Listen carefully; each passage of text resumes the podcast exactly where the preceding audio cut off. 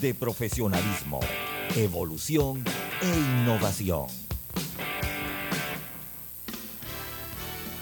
La mejor franja informativa matutina inicia a partir de este momento con un análisis completo del acontecer nacional e internacional.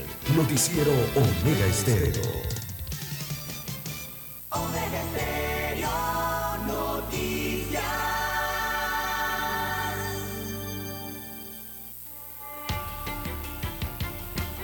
A continuación, los titulares, con los hechos que son noticias hoy.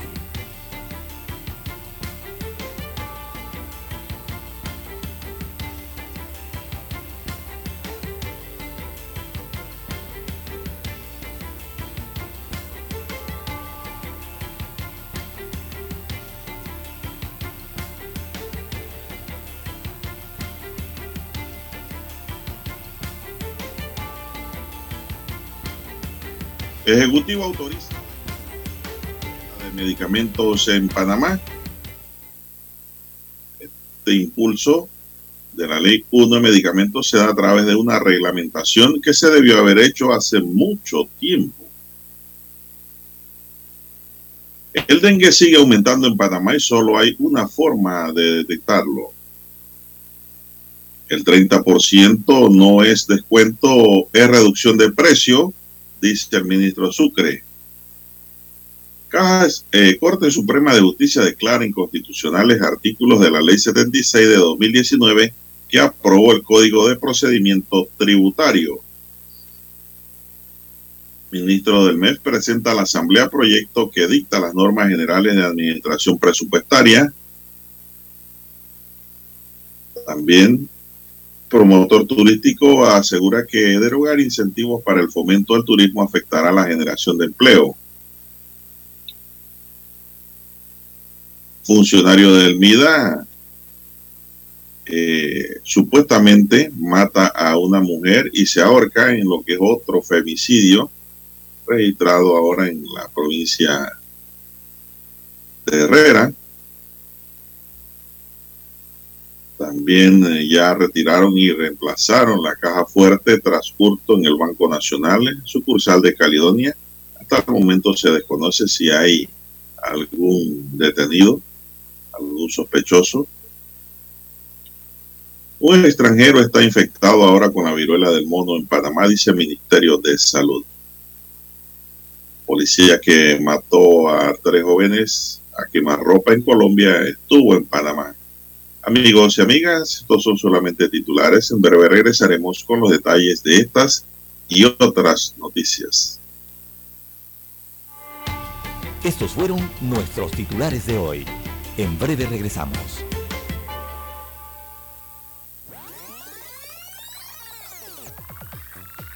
Omega Stereo tiene una nueva app. Descárgala en Play Store y App Store totalmente gratis. Escucha Omega Stereo las 24 horas donde estés con nuestra nueva app.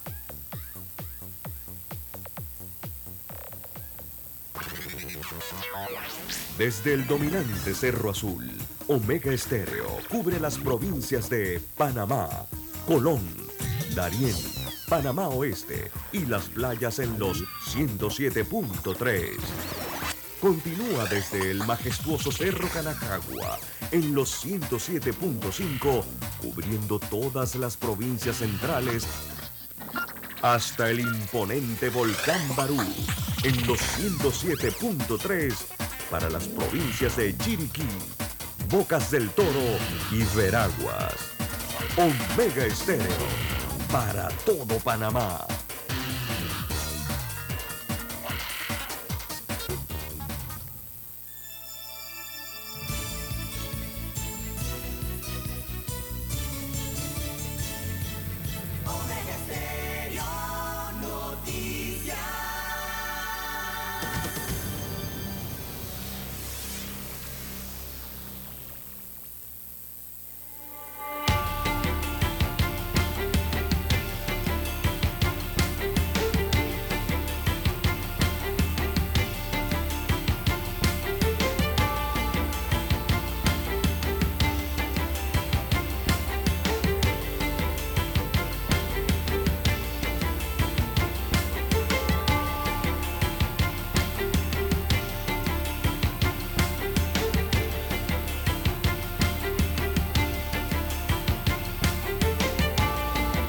Bien, amigos y amigas, muy buenos días. Hoy es miércoles 17 de agosto del año 2022, se nos va el mes de agosto. En el tablero de controles nos acompaña don Daniel Araúz. En la mesa informativa les saludamos. César Lara. Y Juan de Dios Hernández Sanur para llevarle a ustedes las noticias, los comentarios y los análisis de lo que pasa en Panamá y el mundo en dos horas de información, amigos y amigas. Iniciamos esta jornada como todos los días con fe y devoción, agradeciendo a Dios por esta nueva oportunidad que nos da de poder compartir una nueva mañana y de esta forma llegar hacia sus hogares, acompañarles en sus automóviles y lugares de trabajo. Pedimos para todos que nos dé salud, divino tesoro, seguridad y protección ante tantos peligros que existen, sabiduría, importante, y puede también mucha fe en Dios. Mi línea directa de comunicación es el WhatsApp, anótelo, téngalo allí, el doble seis catorce catorce cuarenta y cinco, allí me pueden escribir al WhatsApp doble seis catorce catorce cuarenta y cinco, es mi línea directa de comunicación para cualquier información, cualquier nota que usted tenga que me quiera enviar, dar una noticia, algo que ocurrió, algo que usted sabe, comprobable, por supuesto, y si me puede mandar la foto mejor, el videito, claro, ¿por qué no? Y cualquier pregunta o consulta, pues estamos ahí presto a atenderle en el doble seis catorce catorce cuarenta y cinco. Entonces Lara también recibe a los amigos oyentes en su cuenta. Don César, ¿cuál es su cuenta de redes? Bien, estamos en las redes sociales, en arroba César Lara R, arroba César Lara R es mi cuenta en la red social Twitter. Allí puede enviar sus mensajes, sus comentarios, denuncias, fotodenuncias, el reporte del tráfico temprano por la mañana. Recuerde arroba César Lara R en la red social Twitter. Buenos días, don Juan de Dios, a usted, don Daniel, a todos los amigos oyentes a nivel de la República de Panamá, a donde llegan todas las frecuencias de Omega Estéreo, el área de comarcas, también el área provincial y el, la región marítima de la República, también los que están conectados en omegaestereo.com, cobertura a nivel internacional, los que ya eh, nos escuchan en el canal 856 de Tigo, televisión pagada por cable a nivel nacional, y también los que ya nos escuchan a través de los dispositivos móviles y celulares, a través de la aplicación de Omega Stereo. Si no la tiene, bueno, usted la puede descargar de su tienda Android o iOS. ¿Cómo amanece para hoy, don Juan de Dios? Excelente. Gracias a Dios estamos bien y espero que usted esté bien. ¿Cómo está usted? ¿Cómo está don Dani allá? ¿Cómo sigue don Dani? Bien, don Juan de Dios. Don Dani bien, mejorado lo veo. ¿Sí? Sí, sí, sí. Ah, bueno. Está muy bien. Bueno, vamos a entrar en materia informativa para los amigos oyentes, don César. Y pues eh, sigue el tema de la medicina, don César, el tema de los medicamentos en Panamá. Sigue como un tema, diría, súper interesante. Estamos hablando de la salud. Estamos hablando de salud y muerte, don César. ¿eh? No solo salud. Vamos a hablar las cosas como son. El Ejecutivo facultó a Luis Francisco Sucre, ministro de Salud, para que presente en la Asamblea Nacional la modificación de la Ley 1 de Medicamentos que permitirá a las farmacias importar medicinas permitiendo la libre oferta y demanda.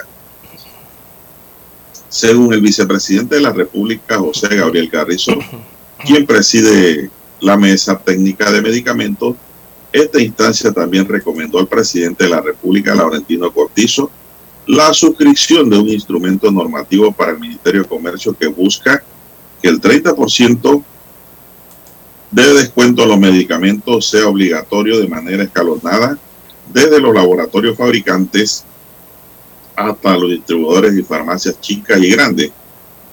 Lo que buscamos es abrir el mercado, lo que buscamos es una libre oferta y una libre demanda que elimine de una vez por todas los oligopolios que han estado predominando en el país durante los últimos años, dijo el vicepresidente. Bueno, ha reconocido el vicepresidente que existen oligopolios, don César. Así es. Luego del anuncio, el vicepresidente Carrizo, del vicepresidente del presidente Cortizo informó que acababan de firmar la reglamentación de la Ley 1 de Medicamentos en temas vinculados al abastecimiento de medicinas, que es un esfuerzo por buscar los mejores precios para los panameños. Actualmente pueden traerse medicamentos importados de Colombia, Chile, Argentina y Canadá. Hay además otros países de donde ya pueden empezarse a importar medicamentos cumpliendo con la normativa, agregó el titular del MINSA. En medio de los reclamos ciudadanos por los altos precios de los medicamentos y de la implementación de un descuento del 30% a los consumidores de farmacias, el titular del ente regulador panameño confirmó la supuesta apertura del mercado. El sistema de salud del país requiere de un registro sanitario para la importación de medicamentos. Hoy quien registra un medicamento en el MINSA es quien tiene la facultad de importar ese medicamento. El registro sanitario le pertenece al laboratorio fabricante del medicamento. El trámite lo hace el laboratorio fabricante, otorgando poderes a farmacéuticas y a un abogado cuyas firmas son requeridas para que se otorgue el permiso. Ese requisito garantiza que el medicamento aprobado por las autoridades sanitarias panameñas tenga las condiciones de almacenamiento. Los estudios demuestran que el producto es estable en el clima del país, uno de los más agresivos del mundo. Es decir, el registro sanitario garantiza una serie de parámetros de seguridad del medicamento importado. El trámite resulta engorroso y largo, incluso puede impactar en el precio del medicamento, explicó una fuente vinculada al sector de los medicamentos. Posteriormente, el laboratorio fabricante autoriza quiénes serán los distribuidores de sus productos en el país. Sucre aseguró que se viene aplicando el modelo de Costa Rica hace cinco días. El mandatario costarricense firmó también un decreto que fomenta la importación paralela de medicamentos en un país que experimenta asfixia por los altos costos de los medicamentos. En la nota, don César, no sé qué puede agregarnos bueno, sobre esta temática. De la farmacia. Informativamente. Que las farmacias podrán importar medicinas de forma directa, es lo que eh, plantean las modificaciones que se hacen al decreto y la eh, y, concretaron entonces un nuevo, eh, una nueva modificación a la ley 1 que permitiría esto, eh, abrir el mercado. Y ahora todo depende de los actores, eh, don Juan de Dios, en el sector farmacéutico. Pero el 30% se mantiene, don César. Sí, claro, no, no han eliminado el decreto. A pesar de que hay farmacias que han desafiado han desafiado la norma y al gobierno, don César. ¿eh?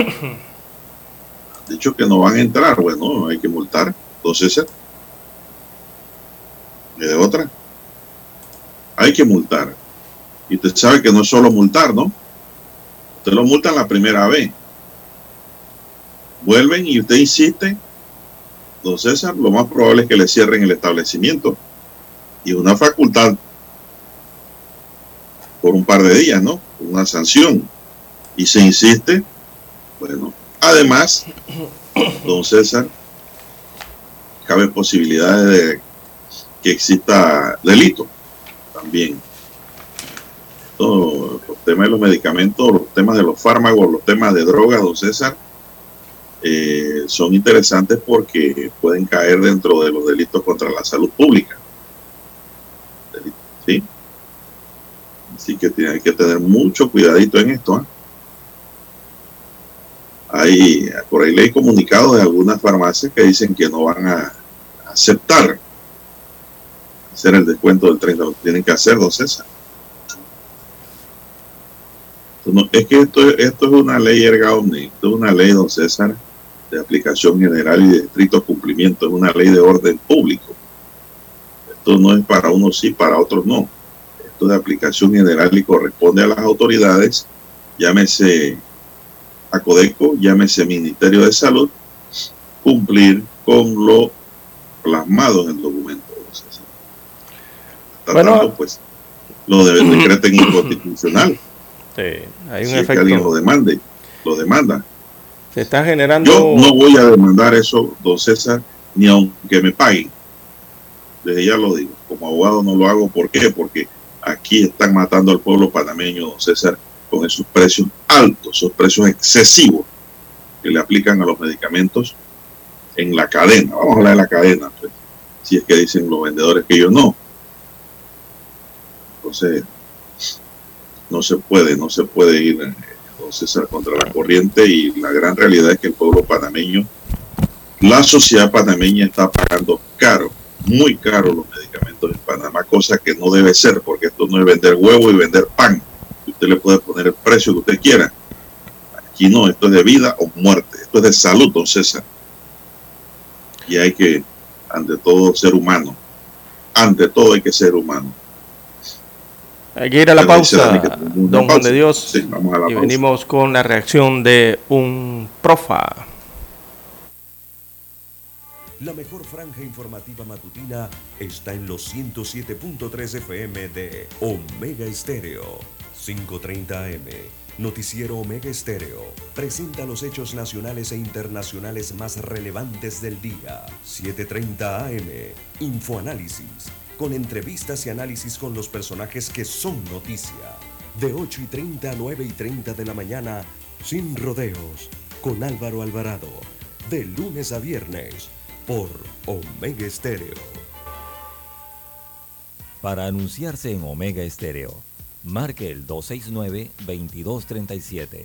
Con mucho gusto le brindaremos una atención profesional y personalizada. Su publicidad en Omega Estéreo.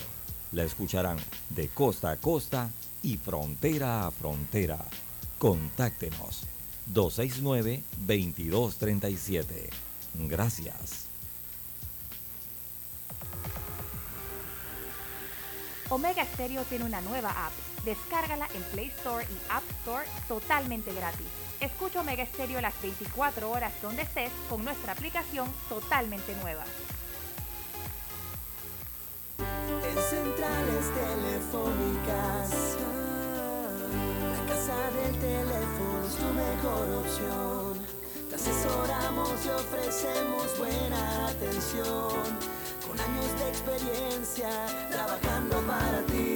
La casa del teléfono, ubicados en Via Brasil y Vista Hermosa. La casa del teléfono, líder de telecomunicaciones. La casa del teléfono, distribuidores de Panasonic.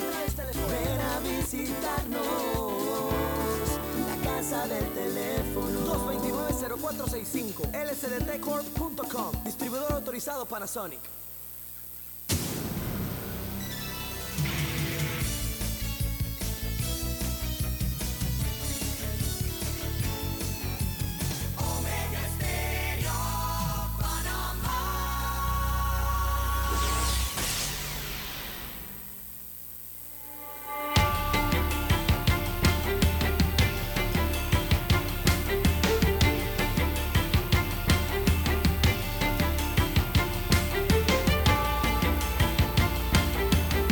Bien, seguimos, don César. 6.54 minutos a manejar con mucho cuidado. ¿ah? Saludos para toda esa audiencia esta hora de la madrugada que ya nos escuchan, don César. El ministro de Salud, Luis Francisco Sucre, aseguró la población panameña tiene muchos años de estar solicitando que se haga un ajuste de precio o reducción en el costo de los medicamentos y no se le podido dar respuesta por lo complejo del tema. Sucre explicó en una entrevista que se trata de una cadena de abastecimiento y por primera vez en la historia un gobierno logra que se sienten a negociar los tres eslabones que son los laboratorios que producen, los distribuidores, los que venden a las farmacias y los minoristas que son las farmacias. Señaló que desde el día 10 de agosto se anunció que el decreto 17 que regula el precio del 30% de descuento en los medicamentos entraba en vigor el 15 del corriente mes. Igualmente dijo que la última propuesta se expuso en la mesa de diálogo y que salió de los propios distribuidores. Es que los laboratorios comenzarán en cadena asumiendo una reducción de precio de un 30%, lo que ocasionaría un efecto cascada en la disminución del precio, porque el descuento en medicamentos solo es para jubilados y discapacitados. Lo otro es rebaja, don César. ¿eh? Descuento es una cosa y rebaja es otra. También indicó que sobre el inventario el gobierno nacional está apoyando a las farmacias pequeñas para que este inventario se les reconozca.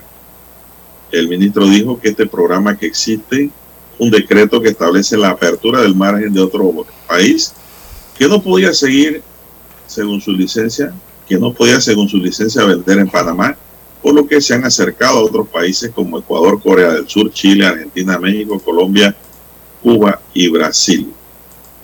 Así que, pues, don César, eh, pareciera ser como que este tema es un tema que ya se le va a poner coto en Panamá. Así es. Con las leyes y con los decretos y leyes sin ya modificaciones. Era tiempo. Eh, aquí hemos venido martillando sobre esta materia hace rato eh, a través de este medio, don César, que lo hemos venido diciendo, no ahora, sino hace tiempo en redes sociales. Y por fin, pues gracias, don César, y hay que decirlo, hay que decirlo, gracias a que la población se ha volcado a reclamar sus derechos a la calle en las últimas semanas, se ha logrado tocar la materia, porque de eso nadie quería hablar. Usted hablaba de eso y todo el mundo lo miraba mal, don César. Sí, No llega a una farmacia refunfuñando y hablando y el que te atendía te ignoraba y el que estaba al lado como si estuviese hablando de la silampa, de cosas extrañas, de la tulivieja. Este es loco, este que está hablando, pero mire que no es locura, es una realidad. don César, es una realidad. El tema del medicamento y, y- y lo- las ganancias. Ahora, yo no estoy de acuerdo que una farmacia se gane 30% tampoco, don César. Es un exceso. Y en, esa, en eso eh, libro oferta y demanda se, se abusa. Se abusa. Porque aquí esto no opera así, don César. Aquí siempre va a haber demanda. Sí, eso siempre, siempre, ha- siempre, ha Siempre estado va a haber demanda. Es que es la formación del precio Entonces, del medicamento. Eso es lo que afecta a la oferta. Claro, la formación del Pero precio es una demanda natural, lo que yo vengo diciendo. Esa no es una demanda porque el producto es sabroso, es bueno, porque el jarabe, mira, es bien delicioso, bien sabroso, porque la pastilla tiene un sabor único. Por eso hay la gran demanda. No, usted toma el medicamento porque el médico se lo prescribe y lo necesita, pues, para combatir determinada enfermedad. Y se produce la gran demanda. Entonces, nunca va a haber oferta, don César. Por el contrario, la oferta no va a existir, solo va a existir demanda. Y en eso que no hay oferta, no habrán buenos precios. Claro, sí, Los así. precios irán siempre hacia arriba. Y no hay libre competencia tampoco, porque hay gran demanda, don César. No, y aquí se necesitaban regulaciones, don Juan de Dios, en, cuanto al tema de la formación del precio de los medicamentos. Eh, recordemos que ese es un tema bien complejo, a veces depende, no es que a veces, es que depende de muchos factores, como la parte del comercio, la parte internacional y la dinámica que se da internamente en el país, ¿no? Eh, y eh, también algún tipo de regulación adicional a, a los actores eh, comerciales de este tipo de negocios en el mercado, don Juan de Dios, que es lo que se necesita realmente. Veo que van en ese paso, por lo menos el Estado, el Ministerio de Salud, a través del órgano ejecutivo, va poco a poco entrándole al tema, ¿no? Eh, de cambios y modificaciones a la normativa vigente y para incentivar eh, aún más el tema de la competencia en el país. Eso no está mal, está bien que se estén haciendo esas eh, modificaciones. Eh, era evidente que el mercado de, de las drogas, me refiero a los medicamentos eh, en el país, eh, necesitaba ser reorganizado, don Juan de Dios, y necesitaba puntualmente que se hicieran algunas modernizaciones o modificaciones a la ley. Así que se están haciendo a, prácticamente a, a presión del, del pueblo y eh, tenemos que esperar entonces que se desarrollen cada una de esas dinámicas ahora eh, con esas nuevas normas, modificaciones a leyes y nuevas normativas o nuevos parámetros. Es presión popular, don César. Todo se logra con presión popular porque generalmente los gobiernos no extienden la mano. Sí, es que aquí algunas situaciones no estaban debidamente reguladas, don Juan de Dios. Ahora se va en ese camino. Así es, y la presión popular se mantiene y está latente ahí, don César. Ujú. Y esa presión popular ojalá no se duplique a la que hubo hace tres semanas atrás, porque sería catastrófico para toda la economía del país, incluyendo las propias farmacias y distribuidoras, todos por igual. Sería como que ardiera Troya y su buen gobierno. Sí, y, y- Sí. no, y muchas cosas se pueden, se pueden tocar todavía, don Juan de Dios. Recordemos que aquí estamos hablando de los medicamentos de uso eh, humano, digámoslo así, o sea, de para personas. Pero también hay medicamentos, don Juan de Dios, que tienen que ver con eh, el uso veterinario, que muchos también están en esta misma condición, don Juan de Dios. Así que hay, hay, Bueno, pero, hay pero terreno mire- todavía, pero ¿no? mire que, pero mire que ya no existe esa demanda que existe acá en el ser humano.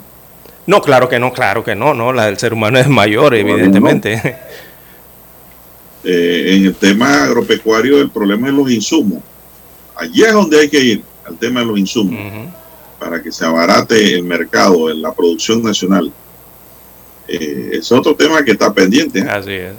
No puede ser que usted en Alibaba se compre un producto que le cuesta, don César, 5 dólares y puesto aquí en Panamá en un local comercial te quieren cobrar 25.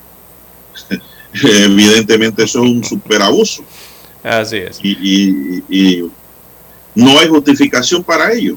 Entonces, esos son abusos claros, don César, eh, que pueden estar encuadrándose ya dentro de los delitos de cuello blanco. Bien, Hay que hacer la pausa. nacional. Exacto.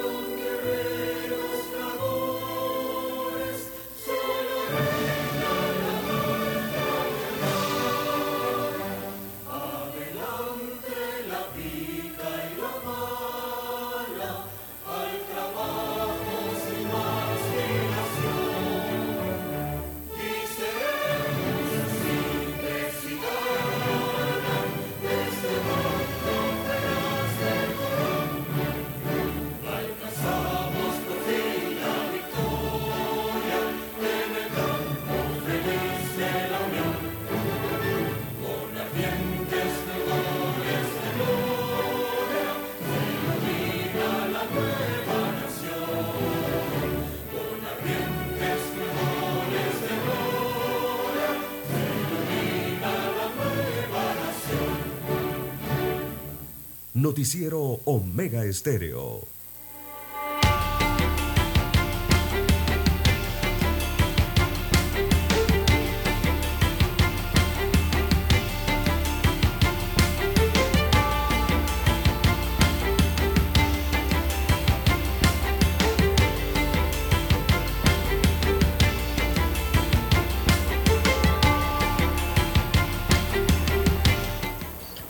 Don César, ya para cerrar, como quien dice, cerrar el círculo del tema de los medicamentos, esto hay que ver ahora cuáles serían esos resultados. Ya, eso es el Cómo tiempo. las farmacias importarían, se agruparían. Bueno, ellos tienen una aso- asociación muy buena. Sí. Parece que están unidos, bueno. Eh, se pueden asociar y traer medicamentos, comprar medicamentos afuera. Así es. A Nadie ver, dice que ¿cómo- no lo pueden hacer. Sí lo pueden hacer. Pero, don César, el otro problema que yo digo es, tú no puedes liberar el mercado para que la gente haga más negocio. Si tú no vas ahora a abrir para que los precios se sigan disparando y, y- y- En la y los formación del medicamentos están precio. viniendo de afuera. La formación del precio. Es lo que le decía. Por eso es que el decreto del 30% no lo deben derogar. Para nada. Para nada. Pero sí yo creo que tiene, tiene que haber un precio tope.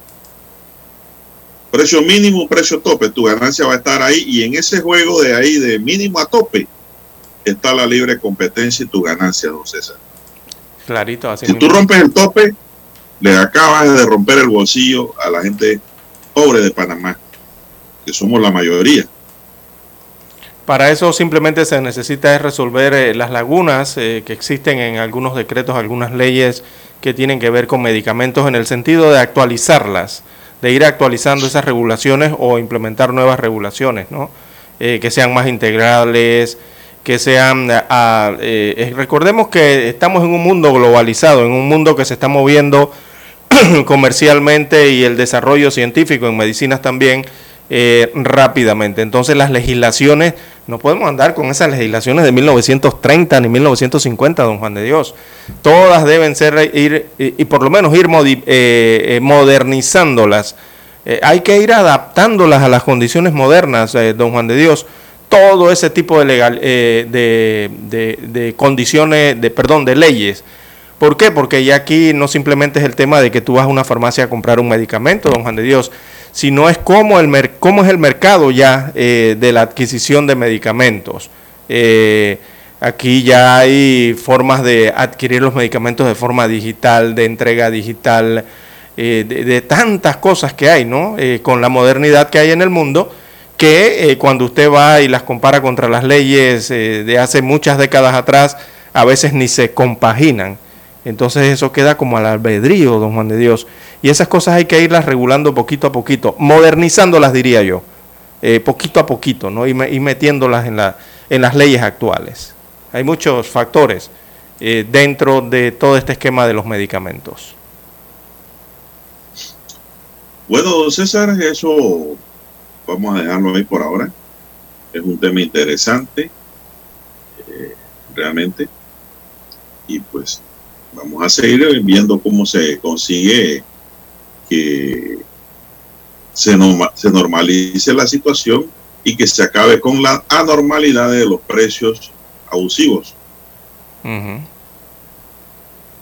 Bueno, don César, entrando en otra materia, tenemos que Andy González, coordinador de desarrollo rural del Ministerio de Desarrollo Agropecuario MIDA en Chitré, Herrera, presuntamente asesinó a Marlina Pinilla y luego se suicidó dentro de una residencia ubicada en la villa provincia de Los Santos.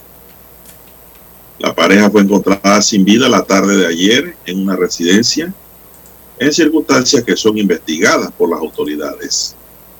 Según los primeros informes, la mujer tenía aproximadamente 40 años y fue encontrada muerta en el suelo con aparentes signos de estrangulamientos, mientras que el hombre lo encontraron ahorcado. Por el momento se desconoce la causa real de este hecho, ya que solo todo el mundo sospecha que es un crimen pasional ya que las investigaciones se encuentran ahora en una etapa incipiente, pero no se descarta, pues como ya dije, las pasiones dentro del hecho. Fuentes extraoficiales indicaron que podría tratarse de un femicidio y posterior suicidio. Sin embargo, aún se desconocen los detalles de este trágico hecho. Preliminarmente se informó que Marlina laboraba como docente de inglés en una universidad del área y su pareja era funcionario del MIDA. La pareja deja en orfandad a un niño de 8 años y a una joven de 18 años, César, que iniciaba su carrera de medicina, me enteré ayer también. Al sitio llegó personal del Ministerio Público para iniciar las investigaciones y realizar el levantamiento del cuerpo, diligencia que concluyó después de las 6 de la tarde. Hay mucha consternación entre residentes del lugar, ya que según alegan la pareja parecía ser muy estable y mantenían una relación de muchos años, César. Increíble, ¿eh? Pero aquí nuevamente, don César, pasa lo que hemos, eh, lo que hemos venido diciendo en la mesa. Los femicidios se van a seguir dando, don César. Se van a seguir dando. Así usted le ponga al femicida 100 años de prisión yo vengo diciendo que el remedio a este problema, don César, es la educación, la formación y la cultura. Y sobre todo, don César, en esa formación tiene que ir intrínsecamente lo que es la tolerancia, don César. Se han dado casos de mujeres que matan a hombres también, pasionalmente. Eso de que si no es para mí, no es para nadie, esa frase hay que erradicarla. Eso no debe existir, porque nadie es de nadie. Ni el hombre ni la mujer son objetos de propiedad, don César. Son objetos de un pacto que se llama unión o matrimonio, unión de hecho o matrimonio. Pero es un pacto nada más. No es una compraventa. Es un acuerdo de voluntades para una unión no un acuerdo de voluntades para una venta o para un traspaso. Yo firmo el pacto, yo te traspaso mi vida y tú haces con ella la que tú, tú quieras. Esto no es un, una compraventa de semovientes, de vacas, ganado, ganado caballar, no, para nada. Esto es un pacto de familia. Si el pacto se rompe, el uno no tiene que matar al dos ni el dos al uno. Pero ¿cómo se logra eso, don César? Con formación, con estudio, con cultura. Eso es lo que yo veo, no sé usted qué piensa al respecto, don César. No, y con buena, con buena educación y con buenos hábitos. Inculcar valores, inculcar ética, don Juan de Dios. Y eso se hace desde la casa. Regularmente los femicidios siempre son producto de la forma más regular en gran porcentaje producto ya sea de la violencia física o la violencia psicológica dentro de la pareja. Pero también eh, hay un gran porcentaje de, hechos que indican que los femicidios también eh, se producen en ocasiones cuando anteriormente alguno de los, miembros de la pareja eh, ha sido agredida físicamente. Regularmente esas agresiones se dan es en casa, se dan es en edades tempranas de adolescentes. Y todo eso me parece que se acumula, don Juan de Dios, y llega luego, perdón, a la violencia física y la violencia psicológica ya cuando viven en pareja las personas y a veces decantan en esta situación lastimosa del femicidio o del homicidio. Así que es educación como usted, pero dentro de la educación eso, ¿no?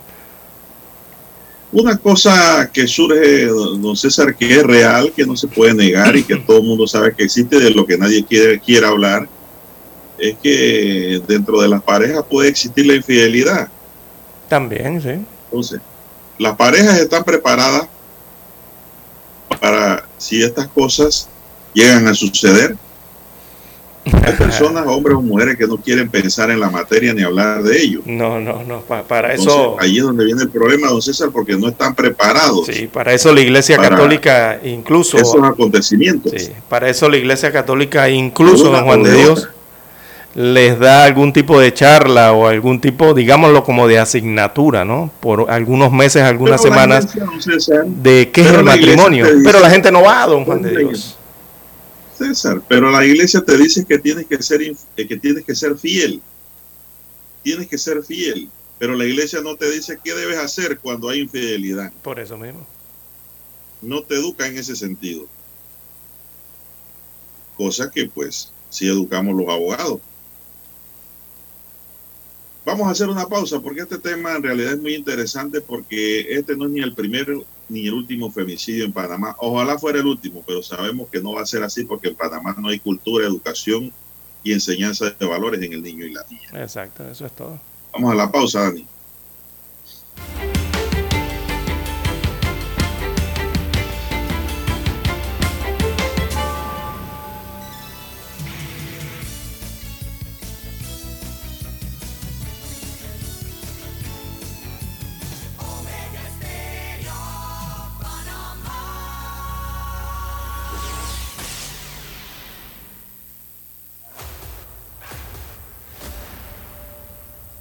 Desde los estudios de Omega Estéreo, establecemos contacto vía satélite con la voz de América. Desde Washington, presentamos el reportaje internacional.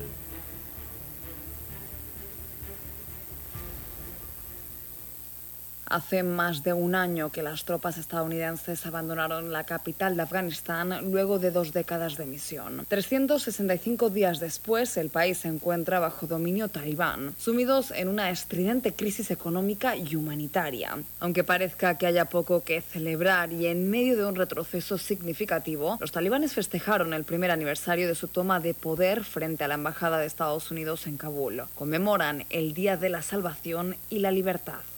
La agencia de noticias Reuters habló con aquellos afganos que permanecieron en el país para saber cómo ha cambiado su día a día tras la vuelta al poder de los talibanes. Mina Ahmadzai es una estudiante universitaria y cuenta. La gran diferencia que vemos en nuestra vida es que las escuelas de niñas están prohibidas. No hemos estudiado durante el año pasado y esto es difícil de compensar, pero a pesar de todos estos desafíos, solicitamos que nos permitan continuar nuestra educación y reanudar nuestro estudio el próximo año. Luego de décadas de avances, en agosto de 2021 empezó a desvanecerse paulatinamente la esperanza entre las mujeres afganas, que quedaron relegadas a un segundo plano y vieron como muchos de sus derechos básicos comenzaron a desaparecer. En tanto, en una ceremonia a la que asistieron ministros del gobierno talibán, el ministro de Relaciones Exteriores, Akmir Khan Mutaki, aseguró que el trabajo de su administración había traído seguridad allí donde Estados Unidos había fallado y expresó su voluntad de edificar buenas relaciones con el mundo. Sin embargo, expertos en la materia aseguran que los desafíos económicos y logísticos a los que se enfrenta el grupo talibán son de dimensiones colosales y en buena parte vienen determinados por el aislamiento que sufre el país y es que la comunidad internacional rechaza reconocer a sus dirigentes actuales. Judith Martín Rodríguez, Voz de América. Escucharon vía satélite desde Washington el reportaje internacional. La mejor franja informativa matutina está en los 107.3 FM de Omega Estéreo, 530 AM. Noticiero Omega Estéreo presenta los hechos nacionales e internacionales más relevantes del día. 730 AM. Infoanálisis, con entrevistas y análisis con los personajes que son noticia. De 8 y 30 a 9 y 30 de la mañana sin rodeos, con Álvaro Alvarado, de lunes a viernes, por Omega Estéreo.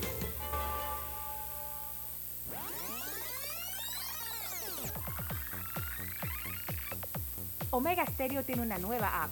Descárgala en Play Store y App Store totalmente gratis. Escucha Omega Stereo las 24 horas donde estés con nuestra aplicación 100% renovada. Noticiero Omega Estéreo.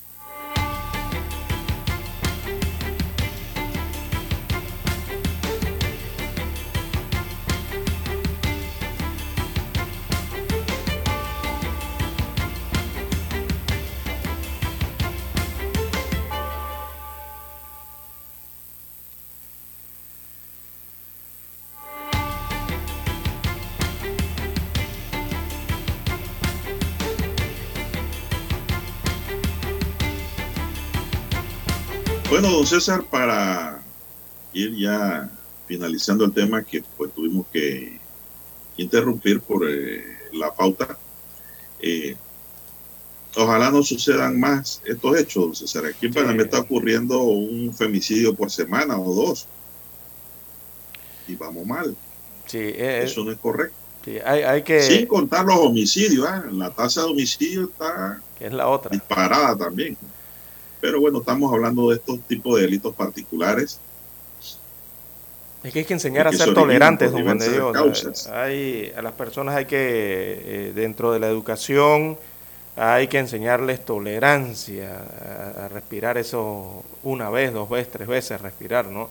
Tratar de ser tolerantes en la vida y, y tratar de ir eliminando las causas de la violencia eh, que hay en el ambiente, sea en casa, sea en el trabajo, sea en la calle, y tratar de eliminando eso, porque eso es lo que causa los riesgos que llevan precisamente a estos homicidios y a estos femicidios, don Juan de Dios. Siempre están latentes allí cuando hay violencia en el ambiente y cuando hay falta de tolerancia y falta de educación. Así es, eh, don César. Bueno, entendamos como cultura todo lo que hace el hombre, pero en sentido positivo, ¿no? Correcto. Esto, en ese sentido, hay que, hay que educar al niño para no castigar al hombre mañana. ¿Por qué? César, porque estos temas no se van a acabar ni se van a agotar, No, por- para nada. porque aquí entran aspectos psicológicos y hasta psiquiátricos del ser humano, don César. La conducta de cada uno, ¿no? Las patologías que se originan. Toda mente no es igual. No somos robots fabricados bajo un plano. No somos, somos seres humanos que tenemos defectos, tenemos errores en nuestras vidas, Sí, nos que- equivocamos. sí, cuando uno llega, cuando uno llega, don Eso hay que enmendarlo a través de qué? De la cultura, de la cultura y la razón, porque educación. no- gracias a Dios no somos robots perfectos. Tenemos razón, don César, en la mente, en el alma también, cuando hablamos de la vida espiritual. Entonces, si tenemos razón, la podemos usar. Hay que razonar. Un robot no razona. El robot es autómata. Y eso es lo que nos hace diferente a las máquinas, que no se equivocan porque están programadas. Pero nosotros podemos preparar y programar al hombre para situaciones difíciles, para que salga por el mejor camino, no se tranque el diario vivir, con hechos como el registrado allá en la provincia de Herrera.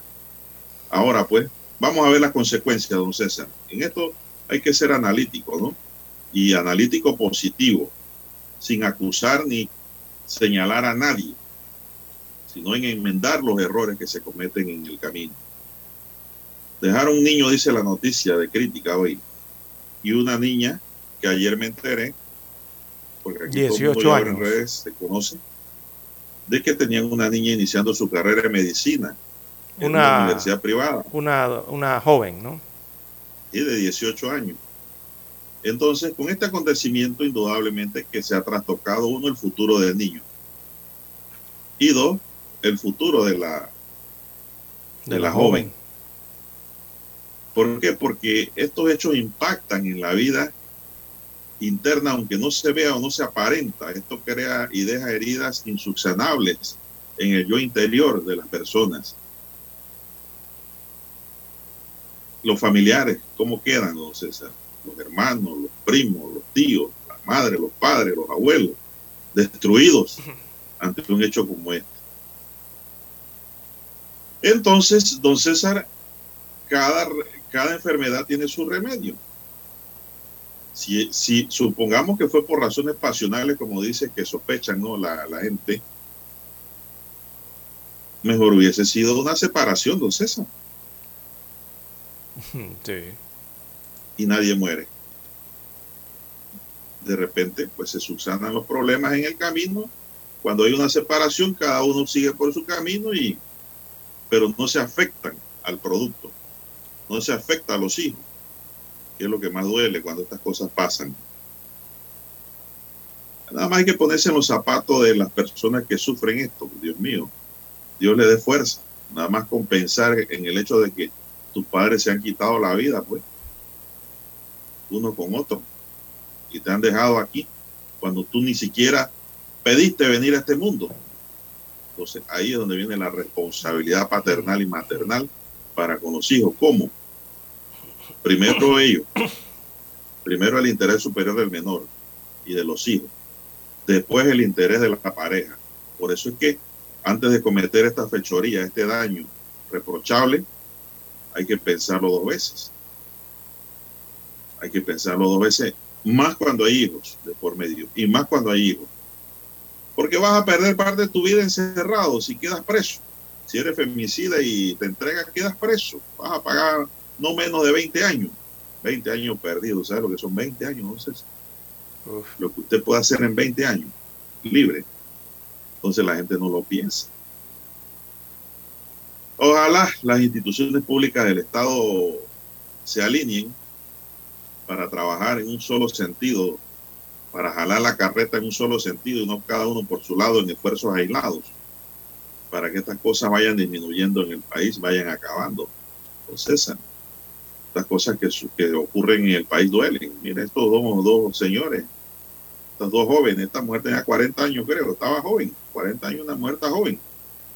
Está empezando a vivir.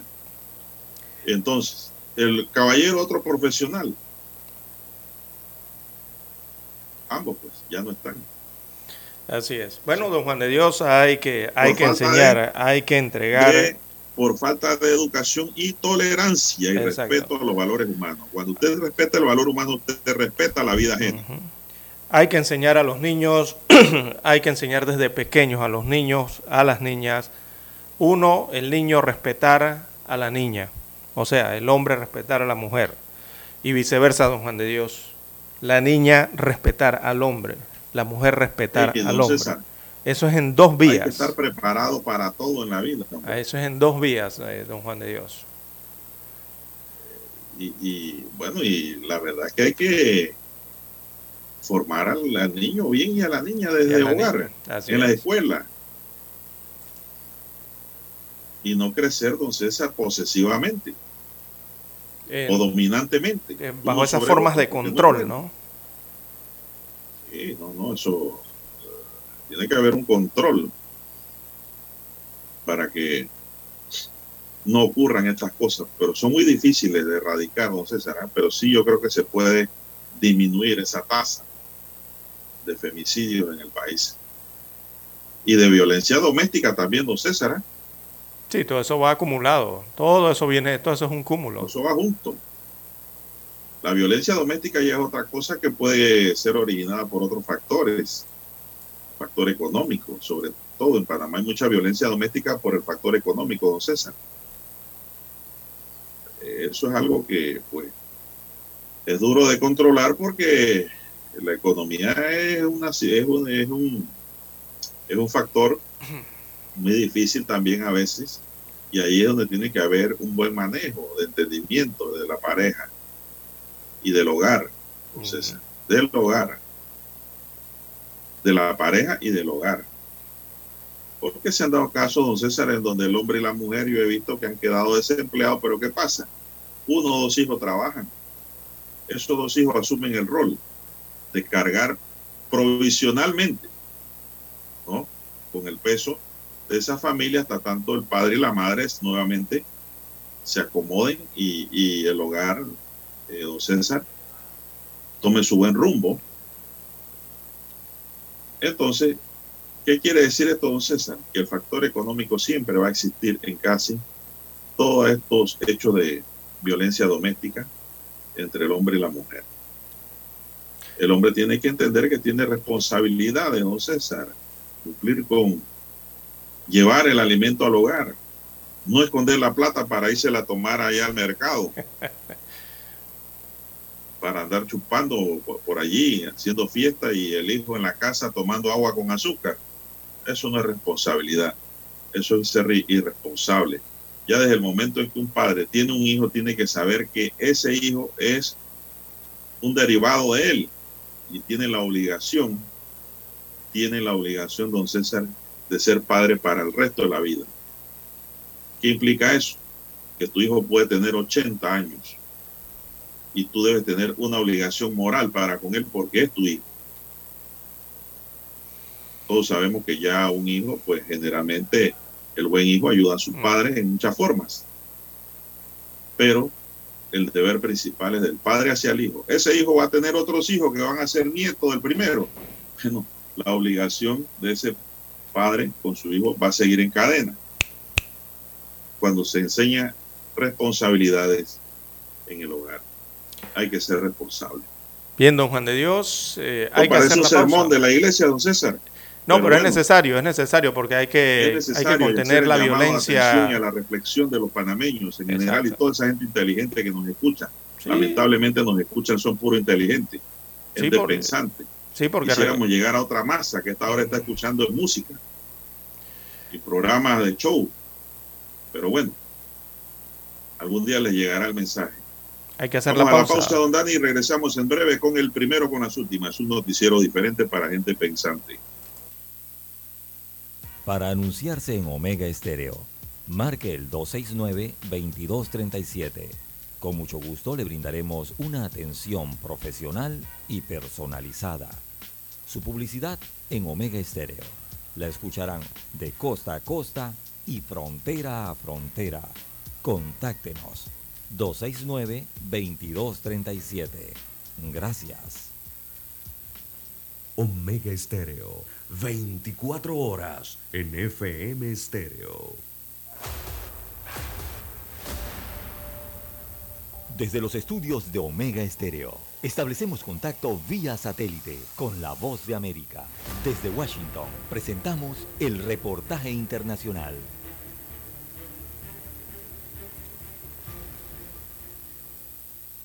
El nivel de terror infundido por las bandas de narcotráfico gana terreno especialmente en las zonas más pobladas y con recursos limitados en Ecuador, siendo Guayaquil, San Borondón y Durán los sectores más afectados.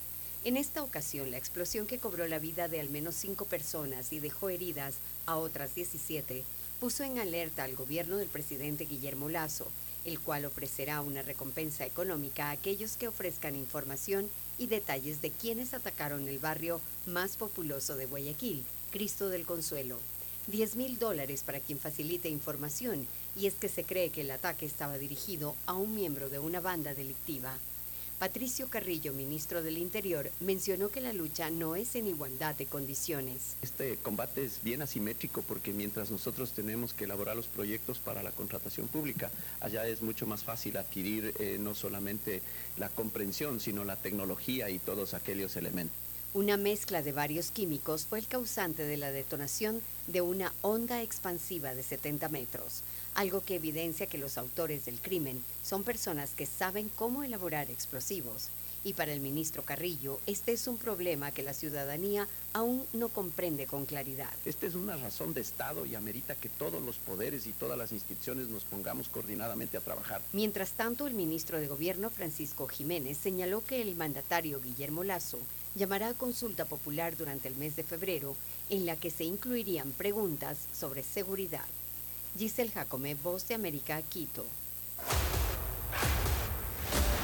Escucharon vía satélite desde Washington el reportaje internacional.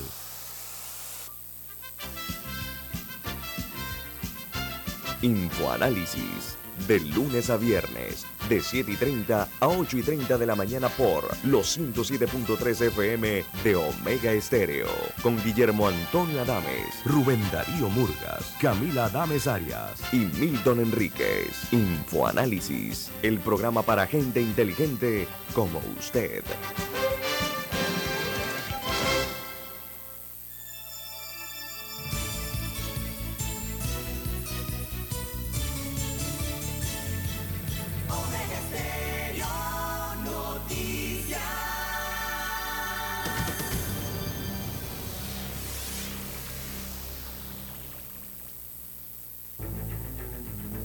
Las noticias impresas en tinta sobre papel. Con ustedes. Escuchando el periódico. Los titulares de las primeras planas de los diarios estándares de circulación en Panamá.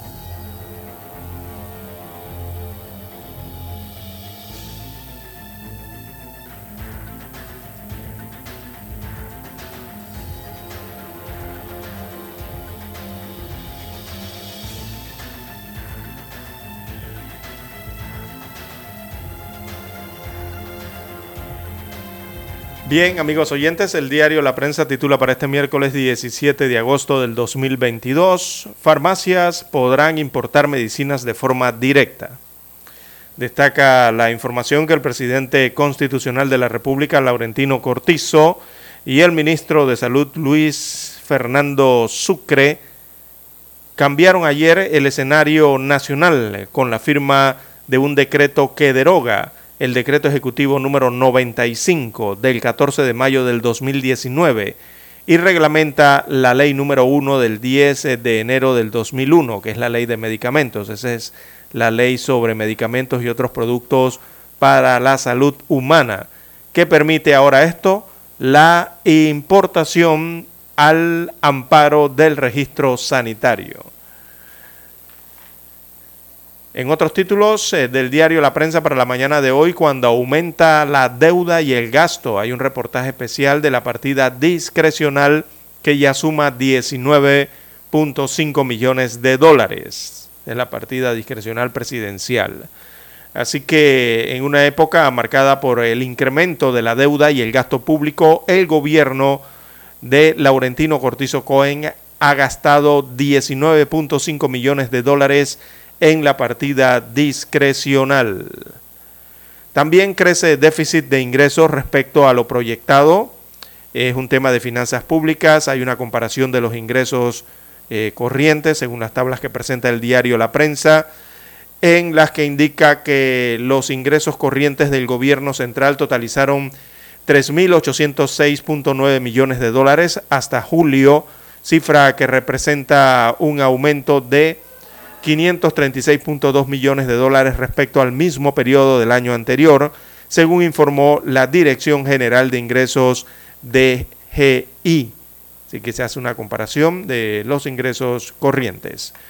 También para hoy la prensa en portada titula Vía de los Independientes está cargada de inequidad. Hay un análisis en la página 4A del diario La Prensa.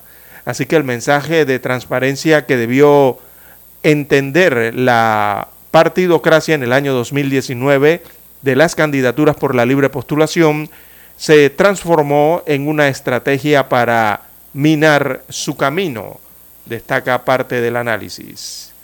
También Capital Semilla con más fondos en año preelectoral, parte del presupuesto general del Estado. Así que el Capital Semilla al programa de la Autoridad de la Micro, Pequeña y Mediana Empresa AMPIME que ha estado en el ojo de la tormenta por su cuestionada transparencia y supuesto manejo político, pasará de manejar un presupuesto de 2.569.000 a un presupuesto de 3.150.000 dólares en el año 2023. Año 2023 que es un año preelectoral. Hoy arranca la Feria Internacional del Libro. Es un tema de literatura con la participación de 135 escritores nacionales y 37 internacionales. Hoy arranca la Feria Internacional del Libro de Panamá, cuya programación incluye 320 actividades para todos los públicos. Este, este evento eh, se va a desarrollar a, a partir del próximo domingo y eso será en el Centro de Convenciones Megápolis eh, tendrá como invitado especial a la Unión Europea. Es la invitada especial para esta versión de la Feria del Libro, la Feria Internacional del Libro. También en panorama, el censo nacional eh, se hará entre enero y marzo del año 2023. Oiga, apareció el censo hasta que al fin.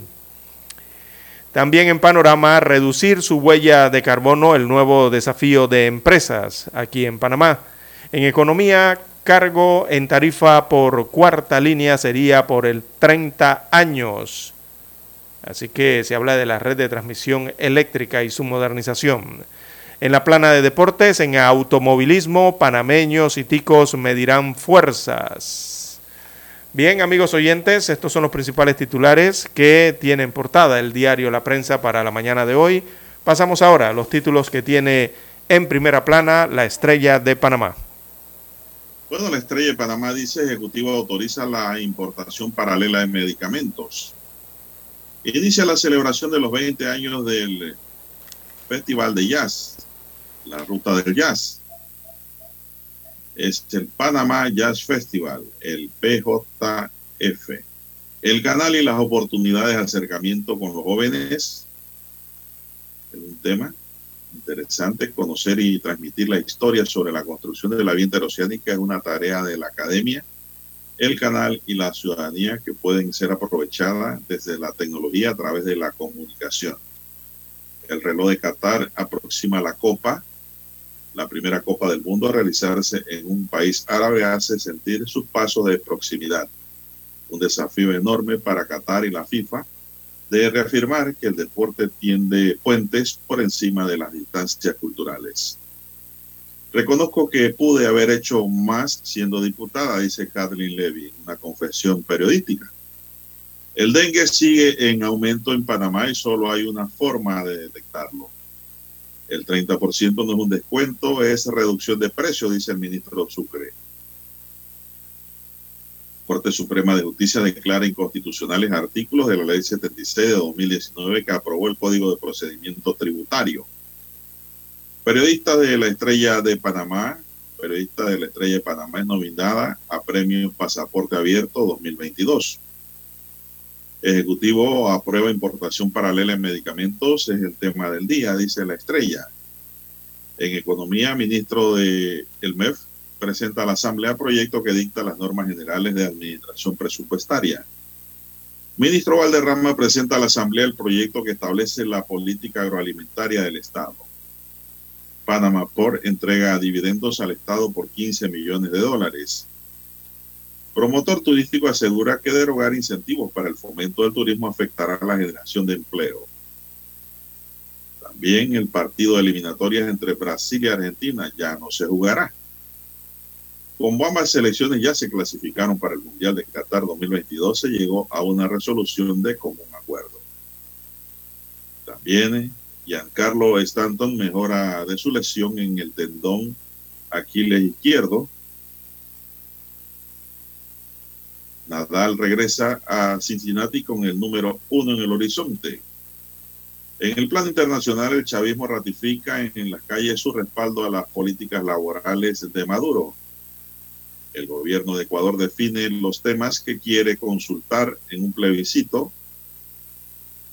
El ministro consideró que es imprescindible realizar este plebiscito dadas las circunstancias de fricción entre el gobierno de corte conservador y la Asamblea Nacional.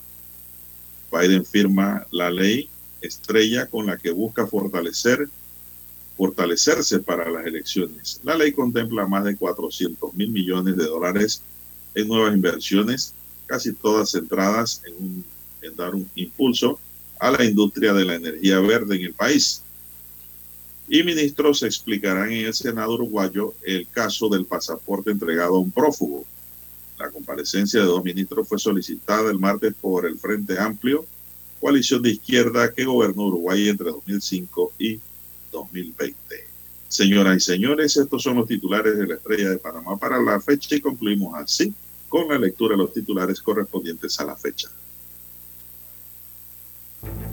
Hasta aquí, escuchando el periódico. Las noticias de primera plana, impresas en tinta sobre papel. 7:30 AM Infoanálisis, con entrevistas y análisis con los personajes que son noticia. La mejor franja informativa matutina está en los 107.3 FM de Omega Estéreo, cadena nacional. Para anunciarse en Omega Estéreo, marque el 269-2237. Con mucho gusto le brindaremos una atención profesional y personalizada. Su publicidad en Omega Estéreo la escucharán de costa a costa y frontera a frontera. Contáctenos 269-2237. Gracias.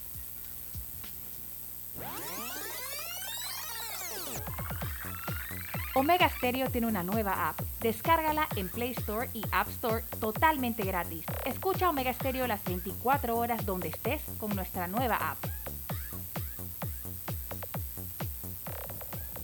Noticiero Omega Estéreo. Desde los estudios de Omega Estéreo, establecemos contacto vía satélite con la voz de América. Desde Washington, presentamos el reportaje internacional.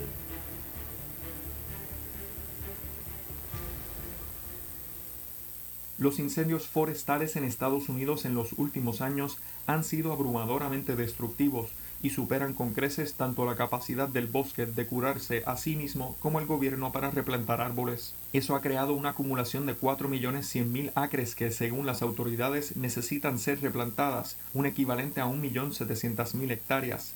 Jared Abbott es capitán de bomberos del Distrito de Protección contra Incendios de Woodside en California y supervisa a otros bomberos que luchan contra el incendio de Oak en el condado de Mariposa en California, el incendio más grande del verano hasta el momento, y comparte su experiencia con el aumento de los fuegos. He sido bombero profesional durante 10 años. Cada temporada es peor que la anterior y son veranos largos, ya sabes. En tanto, el Departamento de Agricultura de Estados Unidos anunció planes para la replantación de árboles en millones de acres de bosques quemados y muertos como un intento de contrarrestar las pérdidas de árboles e insectos a causa de los incendios forestales, además de otras manifestaciones del cambio climático en la espesura del país. A través de un comunicado firmado por el secretario de la agencia gubernamental, Tom Vilsack, se anticipa que se tendrá que cuadriplicar la cantidad de plántulas de árboles producidas por los viveros para superar el área quemada y satisfacer las necesidades futuras. La mayor parte de la replantación estará a cargo del Servicio Forestal en los estados del oeste, donde ahora se producen incendios forestales durante todo el año, y está gastando más de 100 millones de dólares en trabajos de reforestación, y se espera que el gasto aumente aún más en los próximos años, al menos hasta 260 millones de dólares anuales, según el amplio proyecto de ley federal de infraestructura aprobado el año pasado. Insectos, enfermedades y el talado de árboles también contribuyen a la cantidad de tierra que necesita trabajo de reforestación, pero la gran mayoría proviene de los incendios. Solo en los últimos cinco años, más de 5 millones de acres fueron severamente quemados. John F. Burnett, Voz de América, Washington. Escucharon vía satélite desde Washington el reportaje internacional. La mejor franja informativa matutina está en los 107.3 FM de Omega Estéreo, 530 AM. Noticiero Omega Estéreo presenta los hechos nacionales e internacionales más relevantes del día. 730 AM. Infoanálisis, con entrevistas y análisis con los personajes que son noticia. De 8 y 30 a 9 y 30 de la mañana, sin rodeos, con Álvaro Alvarado. De lunes a viernes, por Omega Estéreo. Problemas de tierra, accidentes graves, reclamos a aseguradoras, incumplimientos de contratos, reclamos de herencias, todo asunto civil y penal, consulte al 6614-1445. Ahora contamos con el servicio de asesoría, confección de pliegos de cargos, impugnación y defensa en materia de contrataciones públicas. 6614-1445. Licenciados Juan de Dios Hernández Sanjur y Belkis Hernández Díaz. Es momento de adentrarnos al mar de la información. Este es el resultado de nuestra navegación por las noticias internacionales más importantes en este momento.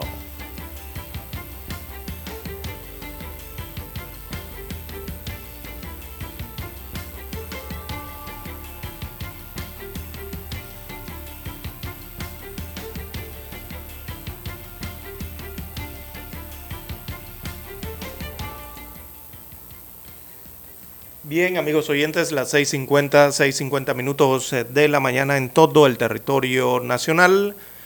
Bueno, a nivel internacional de relieve en América, específicamente en el Cono Sur, parte la campaña presidencial en Brasil.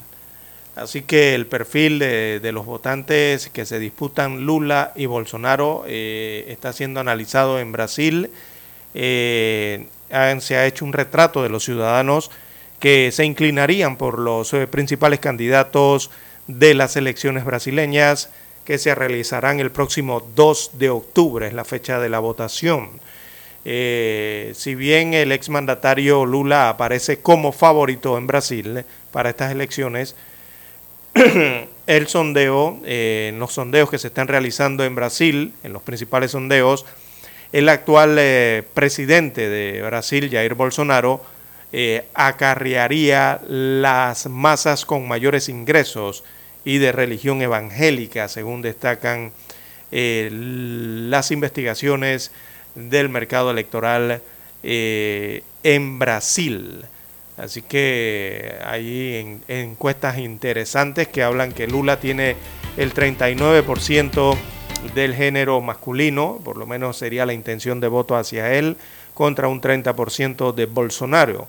En cuanto a las mujeres, hay un 37% que estaría eh, favoreciendo eh, a Lula, por lo menos hasta este momento el sondeo indica eso, y en cuanto a las mujeres, un 22% eh, para Bolsonaro.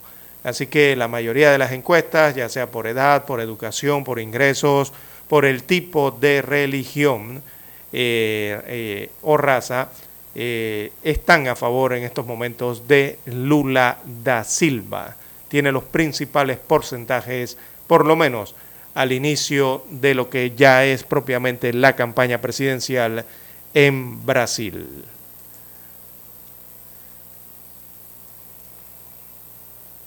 Bien, en más informaciones para la mañana de hoy, ahí mismo en Sudamérica hay un enorme incendio que está afectando el delta del río Paraná, esto en Argentina. Así que el humo eh, se hace visible desde varias provincias argentinas, Buenos Aires, eh, hasta, hasta Rosario. Se ve este siniestro que afecta los principales pastizales y humedales que se han visto afectados debido a la grave sequía que afecta a esta zona desde hace varios años. Eh, así que existe algo de preocupación eh, en lo que está ocurriendo con estos eh, incendios en el delta del río Paraná, un río importante en Sudamérica y que destruye el medio ambiente y pone en peligro estos incendios la salud debido al humo, según han advertido las autoridades argentinas en el día de ayer. Así que esos incendios están arrasando los pastizales que están en los humedales que eh, sirven entonces en las islas del delta del río Paraná. Bien, don César. Tenemos también para hoy que el expresidente estadounidense Donald Trump denunció que el FBI le robó sus tres pasaportes. Uno de ellos ya caducado en el registro efectuado la semana pasada a su mansión en Florida en busca de documentos clasificados. En la redada del FBI en Mar el Lago robaron mis tres pasaportes junto a todos los demás, es decir, el vencido y dos buenos. Esto es un asalto a un oponente político de un nivel nunca antes visto en nuestro país, dijo en un mensaje en su red social. Usted sabe que él tiene una red, César, ¿no? Sí, sí, sí. Te puede bajar, te puede bajar ese, yo creo ese app también, ¿eh? La toma de los pasaportes en vigor impedirán eh, salir, salir del país a Trump, que el pasado jueves ya había criticado que ese registro se efectuó, en su opinión, sin aviso previo e inspección, e inspeccionó también armarios de la primera dama Melania.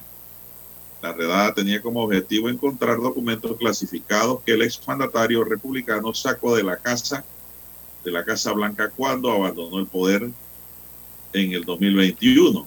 Pero eso ya se lo está siendo investigado por la posible comisión de tres delitos. Violación a la ley de espionaje, o sea, las escuchas, los pinchazos, obstrucción de la justicia y destrucción de documentos. En caso de condena podría conllevar desde multas hasta penas de prisión e inhabilitación para ocupar cargos públicos, don César, pero yo creo que Trump está equivocado, don César. ¿eh? Los allanamientos no se avisan. No, y además ya esos pasaportes se los regresaron, don Juan de Dios. Ya el FBI les devolvió esos tres pasaportes a Donald Trump. Eh, y los devolvió. le avisaron. Y los devolvió precisamente cuando él estaba eh, divulgando esto en, ya los había regresado cuando estaba divulgándolo en sus redes sociales. sacando propaganda, ¿no? Eh, claro, ya se aprovechó, ¿no? Es lógico, está diciendo mentiras que la gente tiene que creer o piensa que van a creer. Eh. no habrá por ahí, no dejan de haber tontos que creen en esos mensajes engañosos. Se aprovechan de eso, pero ningún allanamiento, así como ninguna acción de secuestro civil se avisa, don César. Claro, eso no... Y, e inclusive se practica en oída aparte. No, no, el si usted le dicen que le van a allanar, don César, buscando documentos, buscando lo que... Usted esconde todo. Así es. Así que el FBI hizo el, el registro y se llevó lo que encontró. Dentro de esos tres pasaportes que consideraron que había que devolverlo, pues ya usted me dice que se lo devolvieron. Sí, ya le fueron devueltos. Eh, Son las el problema es que 6:56 Trump, minutos. Trump acudió entonces a sus plataformas, ¿no? Que son muy seguidas en Sí, redes sociales eh, para afirmar que le habían sido robados, pero el FBI ya había confirmado que tenía en posesión eh, esos pasaportes, o sea, eso no es nada oculto. El FBI habló y dijo, sí, nosotros tenemos los pasaportes y le fueron devueltos posteriormente, ¿no? Bueno. Bueno, don César, también tenemos que los equipos especializados en matanzas encontraron más restos óseos en el lugar del gran incendio industrial registrado en Cuba, al oeste, informó ayer el ministro de Salud Pública, José Ángel Portal. Oficialmente 14 personas constan como desaparecidas en ese incendio, principalmente bomberos que trabajan o trabajaban en la extinción de las llamas cuando se produjo una gran explosión en ese momento, don César. Lamentable el hecho, don César. Sí. Gente quemada. Bueno, y en los Estados Unidos de, de América, don Juan de Dios, los versos satánicos eh, ha irrumpido eh, como entre los libros más vendidos en los Estados Unidos de América en los últimos días. Esto tras el ataque a que se produjo a, a Salman Rushdie. Así que esta controvertida obra ahora es más conocida y ahora encabeza, don Juan de Dios, la lista de los títulos más vendidos en las librerías de los Estados Unidos de América y también por internet eh, a través del comercio electrónico, ¿no? Eh, la venta de libros electrónicos en el área de literatura contemporánea y ficción. Eh, es hasta ayer martes, bueno, hoy amanece nuevamente encabeza la lista de libros con más ventas en el apartado de, de, esta literatura contemporánea y ficción. Y aparecía en el puesto 27 del listado general de superventas del portal de comercio electrónico. Así que posterior a ese ataque al autor, lo que se está vendiendo ahora es más libros, la gente quiere conocer más la obra, ¿no? De que supuestamente fue podría, pudiese haber sido el motivo del ataque a el autor Salman Rushdie. Bueno, don César, ha llegado el momento de hacer una pausa. Vamos a Washington y regresamos.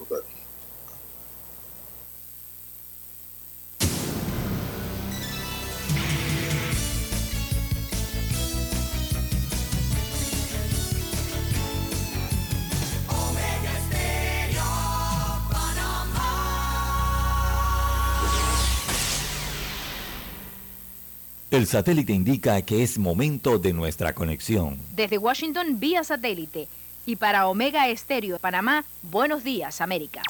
Buenos días América, vía satélite desde Washington.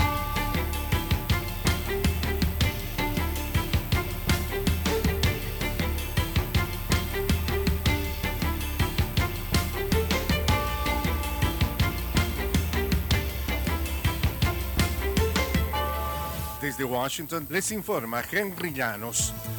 El presidente Joe Biden promulgó una legislación que contempla la mayor inversión ambiental en la historia del país. Nos informa Jorge Agobián. Se llama Ley de Reducción de la Inflación, aunque realmente no ataca de inmediato los altos precios al consumidor. Lo que sí estipula es la inversión más grande en la historia de Estados Unidos para combatir el cambio climático. Más de 370 mil millones están destinados a proyectos, créditos y reducción de impuestos por el uso de paneles solares, turbinas de aire y vehículos eléctricos.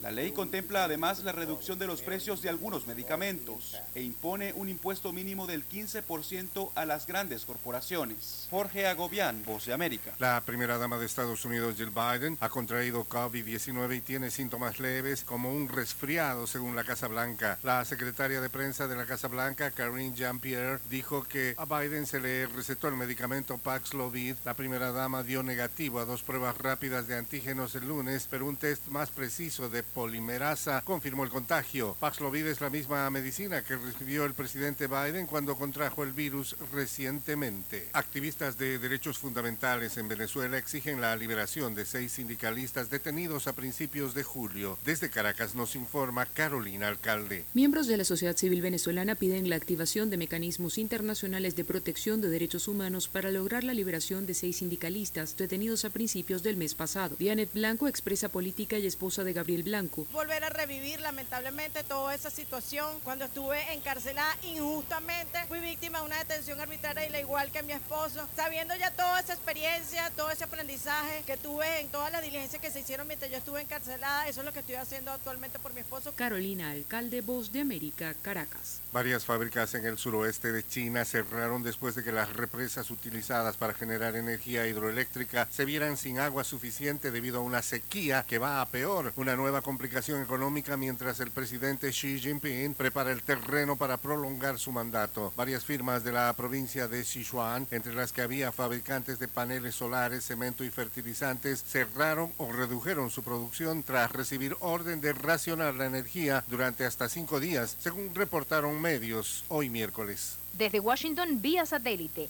y para Omega Estéreo de Panamá hemos presentado Buenos Días América. Buenos días, América. Vía satélite. Desde Washington.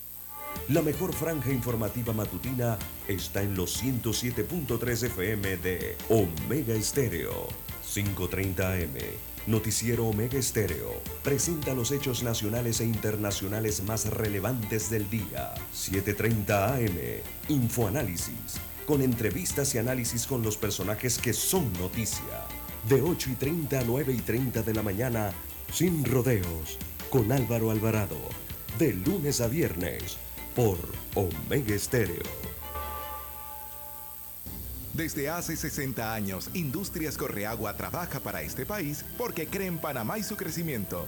Haciendo los techos que te protegen de la lluvia, haciendo que el edificio donde trabajas sea más fuerte y duradero y que la escuela donde estudian tus hijos sea tan sólida como su futuro. Dentro de miles de edificios, casas y estructuras de este país, corre algo tan fuerte como el orgullo panameño. Industrias Correagua, 60 años siendo el acero que hace fuerte a Panamá. Omega Estéreo Noticias.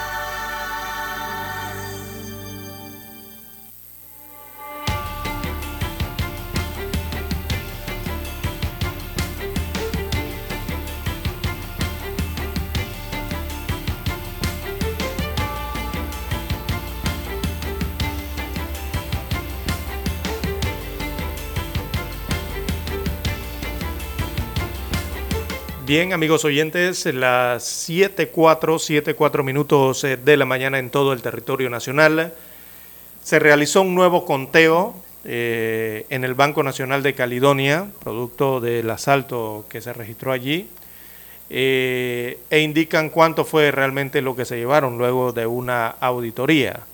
Así que fue un golpe muy bien planificado, por lo menos así lo admitió este martes 16 de agosto Javier Carrizo Javier Carrizo es el gerente general del Banco Nacional de Panamá.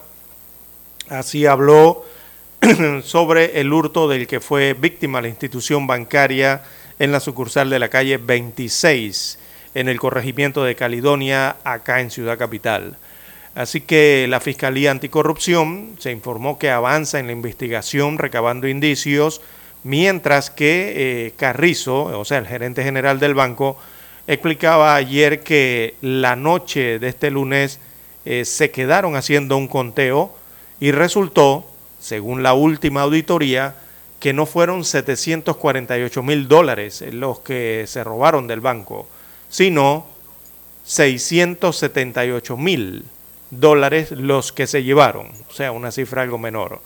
Dijo Carrizo que por fortuna eh, en las bóvedas hubo cajas fuertes que no pudieron abrir los ladrones, eh, si no el daño hubiese sido mayor, según dijo el gerente del Banco Nacional de Panamá, que admitió que los delincuentes descubrieron debilidades en el sistema de seguridad y alarmas, quizás producto de que se trata de un edificio diseñado desde los años 70.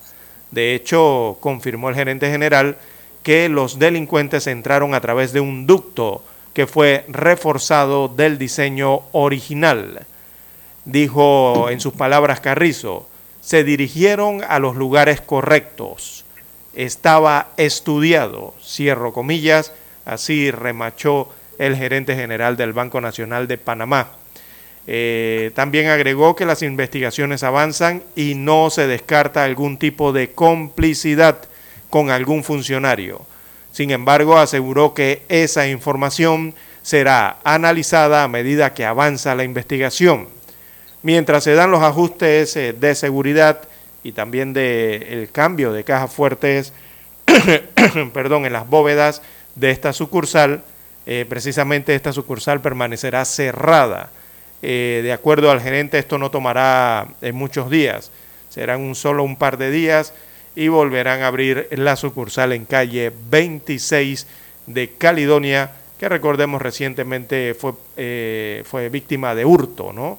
en lo cual destacan desde el Banco Nacional que fue un golpe muy bien planificado y luego de un nuevo conteo, una nueva auditoría, entonces aseguran ahora que la cifra no fue de 748 mil dólares, sino de 678 mil balboas los que se llevaron.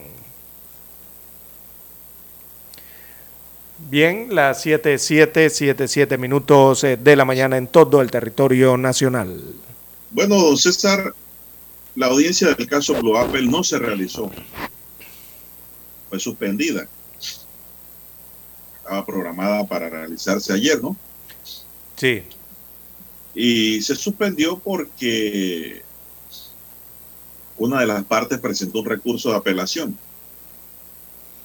De acuerdo a lo indicado en el artículo 2227 del Código Judicial, que es el que rige para el sistema inquisitivo mixto. Es decir, allí apelaron un auto que niega pruebas. Esa norma habla, don César, del auto que, cuando el, hablando de auto, el auto es una resolución ¿no? judicial. Es el que admite pruebas, pues ese no es apelable. El que admite pruebas no se puede apelar por ninguna de las partes. Pero sí queda claro en la norma que se puede apelar aquel que niega o rechaza las pruebas. Si el juez me rechaza a mí una prueba que yo he presentado después de la audiencia preliminar, yo puedo apelar. Si el juez le aprueba pruebas a la parte contraria, ese no lo puedo apelar.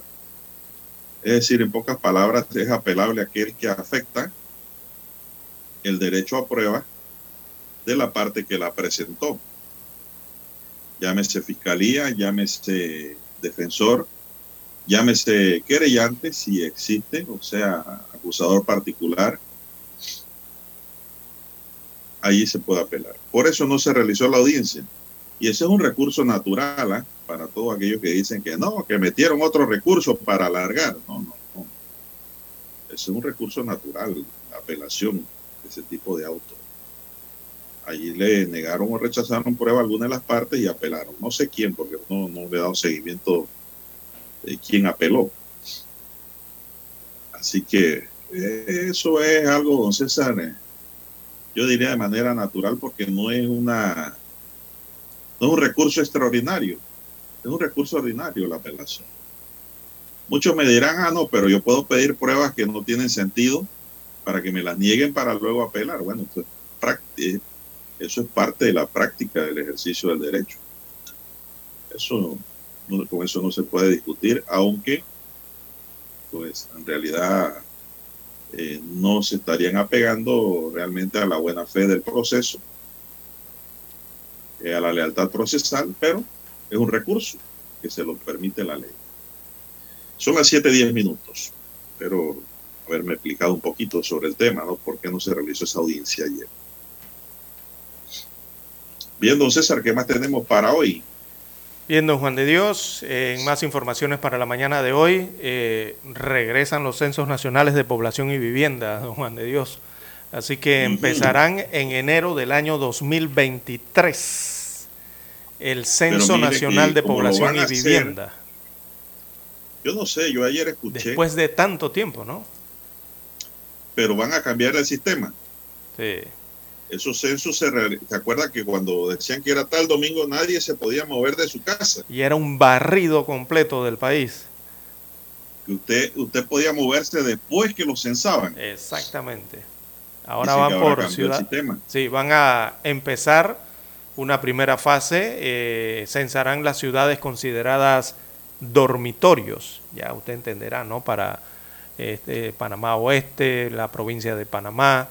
Así que los censos de población y vivienda eh, inician el 8 de enero del próximo año, del año 2023 y se extenderán hasta el 4 de marzo de ese mismo año, según informa el Instituto Nacional de Estadísticas y eh, perdón, Estadísticas y Censo, que por sus siglas es el INEC.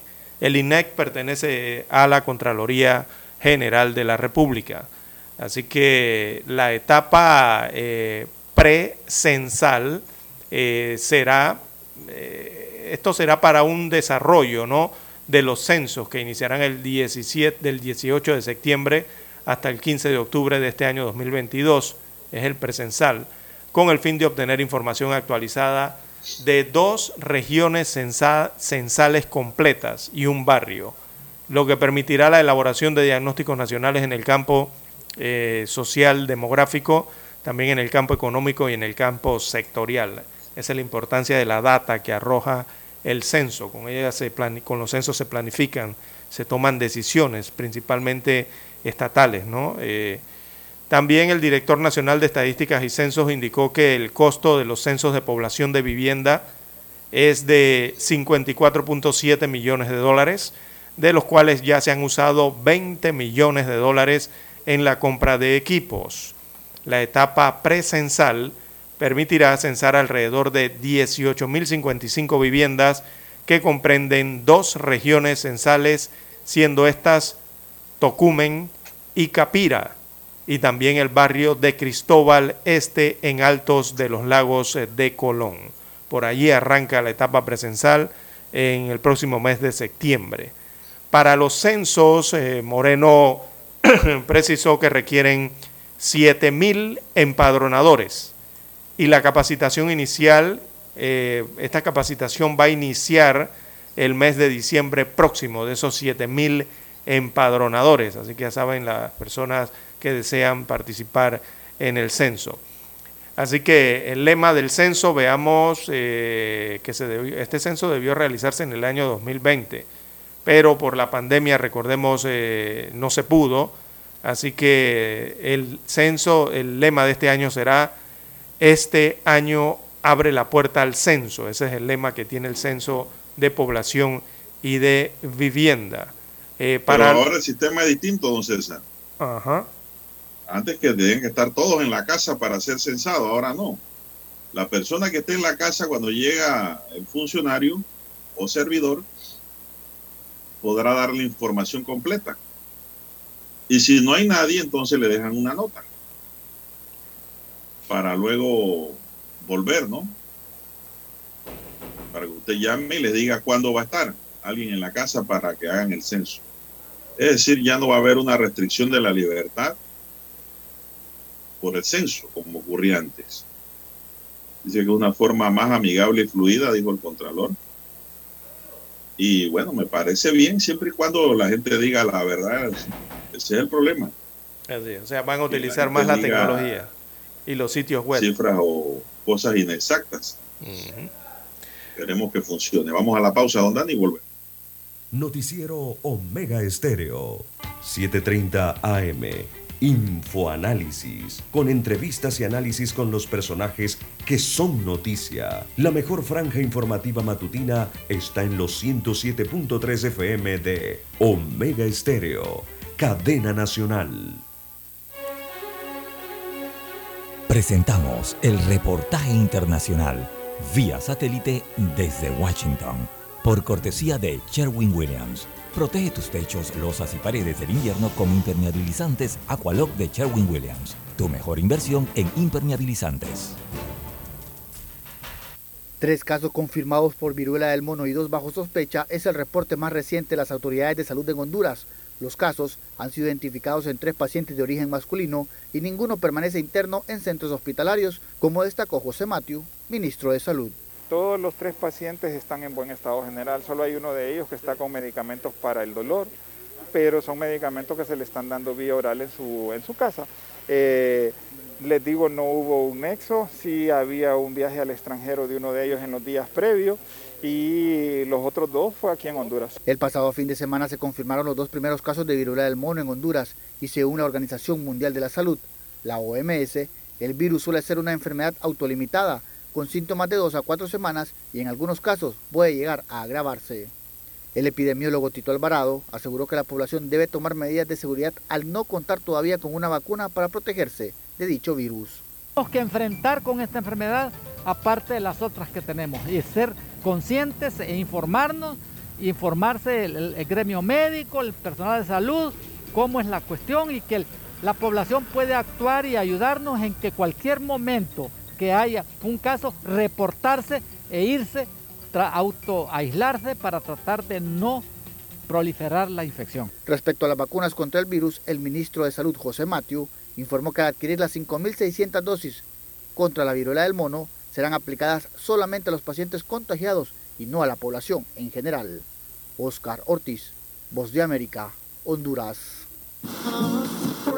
Quizás sientas que la lluvia nos ha dado tregua, pero no te confíes. Siempre hay que estar preparados para todo.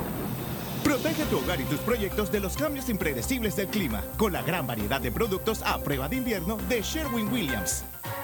Por la compra de un tanco 5 galones de impermeabilizantes Aqualock, recibe gratis un galón de Aqualock, válido hasta el 30 de septiembre o hasta agotar existencias de mil galones en tiendas Sherwin Williams o distribuidores participantes. Para una casa a prueba de invierno, pregúntale a Sherwin Williams. El reportaje internacional vía satélite desde Washington llegó a ustedes gracias a Aqualock de Sherwin Williams. Para anunciarse en Omega Estéreo, marque el 269-2237. Con mucho gusto le brindaremos una atención profesional y personalizada. Su publicidad en Omega Estéreo. La escucharán de costa a costa y frontera a frontera. Contáctenos 269-2237. Gracias. Problemas de tierra, accidentes graves, reclamos a aseguradoras, incumplimientos de contratos, reclamos de herencias, todo asunto civil y penal, consulte al 6614-1445. Ahora contamos con el servicio de asesoría, confección de pliegos de cargos, impugnación y defensa en materia de contrataciones públicas. 6614-1445. Licenciados Juan de Dios Hernández Sanjur y Belkis Hernández Díaz. ¿Qué tal amigos? Les saluda Álvaro Alvarado. Quiero invitarlos para que me acompañen en mi nueva casa, Omega Estéreo, donde estaremos hablando sin rodeos de los temas que interesan a Panamá, de lunes a viernes, de 8 y 30 a 9 y 30 de la mañana. Sin rodeos, con Álvaro Alvarado, por Omega Estéreo. Noticiero Omega Estéreo.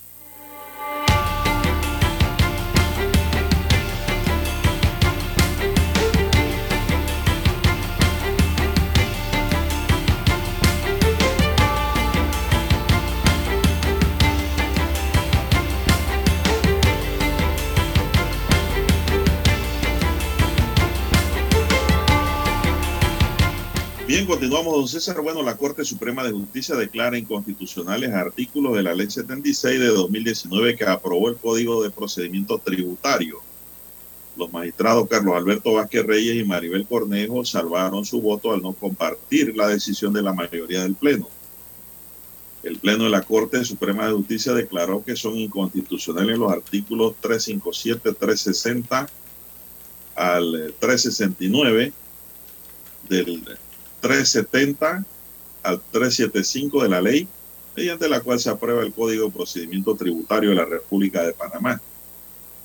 Mediante resolución del 8 de agosto, el máximo Tribunal de Justicia estimó que lo medular en su fallo que al tratarse de una materia tributaria por ser un asunto de orden público no es arbitrable y en consecuencia dichos artículos infringen derechos y garantías consagrados en la Constitución política. También el Pleno ponderó que el arbitraje se permite en vínculos jurídicos que se producen en contextos de contratos mediante la autonomía de la voluntad, no siendo los impuestos productos de acuerdo de voluntades. Hay una razón clara para desvincular los tributos e impuestos de las materias arbitrales.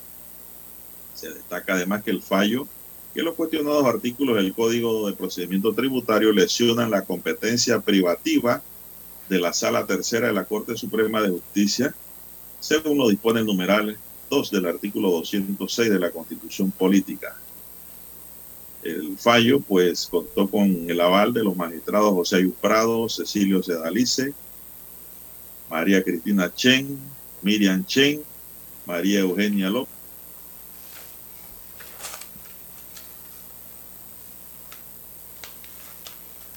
Maribel salvaron su voto.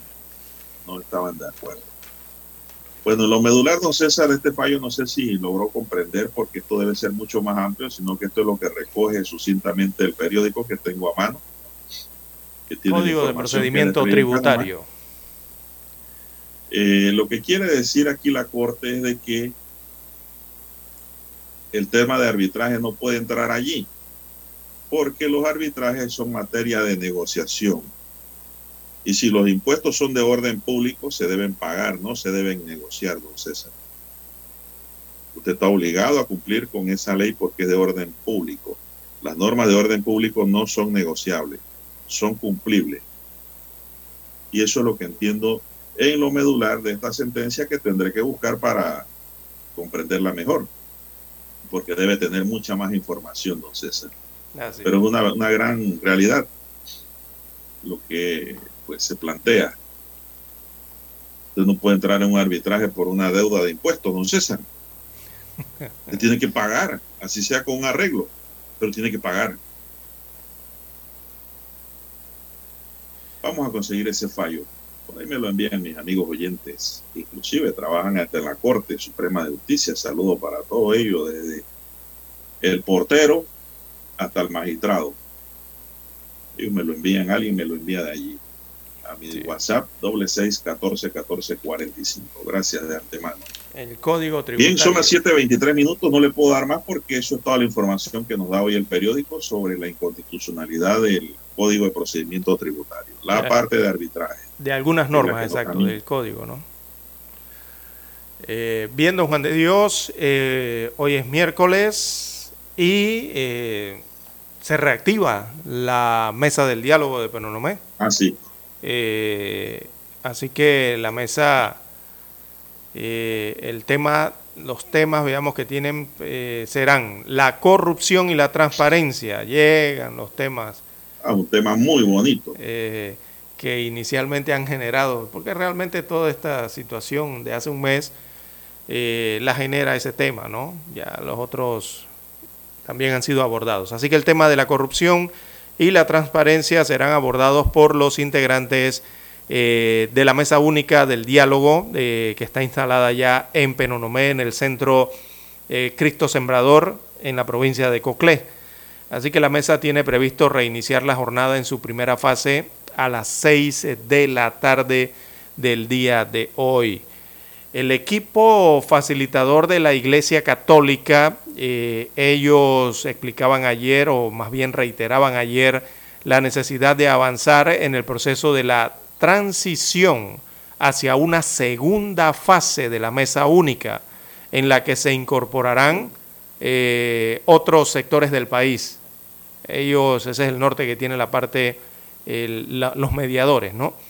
El arzobispo de Panamá y quien encabeza este equipo facilitador, eh, José Domingo Ulloa, indicó como, como Iglesia Católica aseguramos o aseguraremos que continuaré, continuaremos en, en, nuestro papel de acompañantes en esta mesa única del diálogo, sobre todo en la segunda fase tan esperada, que por su complejidad ya no será un papel de técnicos y moderadores, según dijo la Iglesia Católica el día de ayer, respecto al inicio entonces eh, de eh, la reactivación para esta semana de la jornada de la mesa del, única del diálogo y ya ir entonces entrando en la fase 2, que sería la incorporación de otros sectores del país y, y, tomar una decisión al final, don Juan de Dios, si esa mesa se mantiene en Penonomé, allá en la provincia de Coclé, o si es trasladada hacia otra provincia del país. Eh, ¿Esa decisión cuándo se toma hoy? No, no, hoy van a analizar el tema de la corrupción y transparencia, pero ya pero están que... dando pincelazos de la necesidad de avanzar a la siguiente fase. Pero que este tema de la corrupción ya estaba en la siguiente fase. Este bueno, es el punto 4. Era, era parte de la agenda, era parte de la fase 1 sí. de la agenda inicial. Recordemos que tenían ocho puntos y estaban incluidos estos, el de la transparencia y la corrupción. Pero están viendo cómo se avanza ya hacia la segunda fase con la incorporación del resto de los sectores que han solicitado estar eh, sentados en esa mesa. Se nos acabó el tiempo, pues, dice don Dani. Daniel Arauz nos acompañó en el tablero de controles.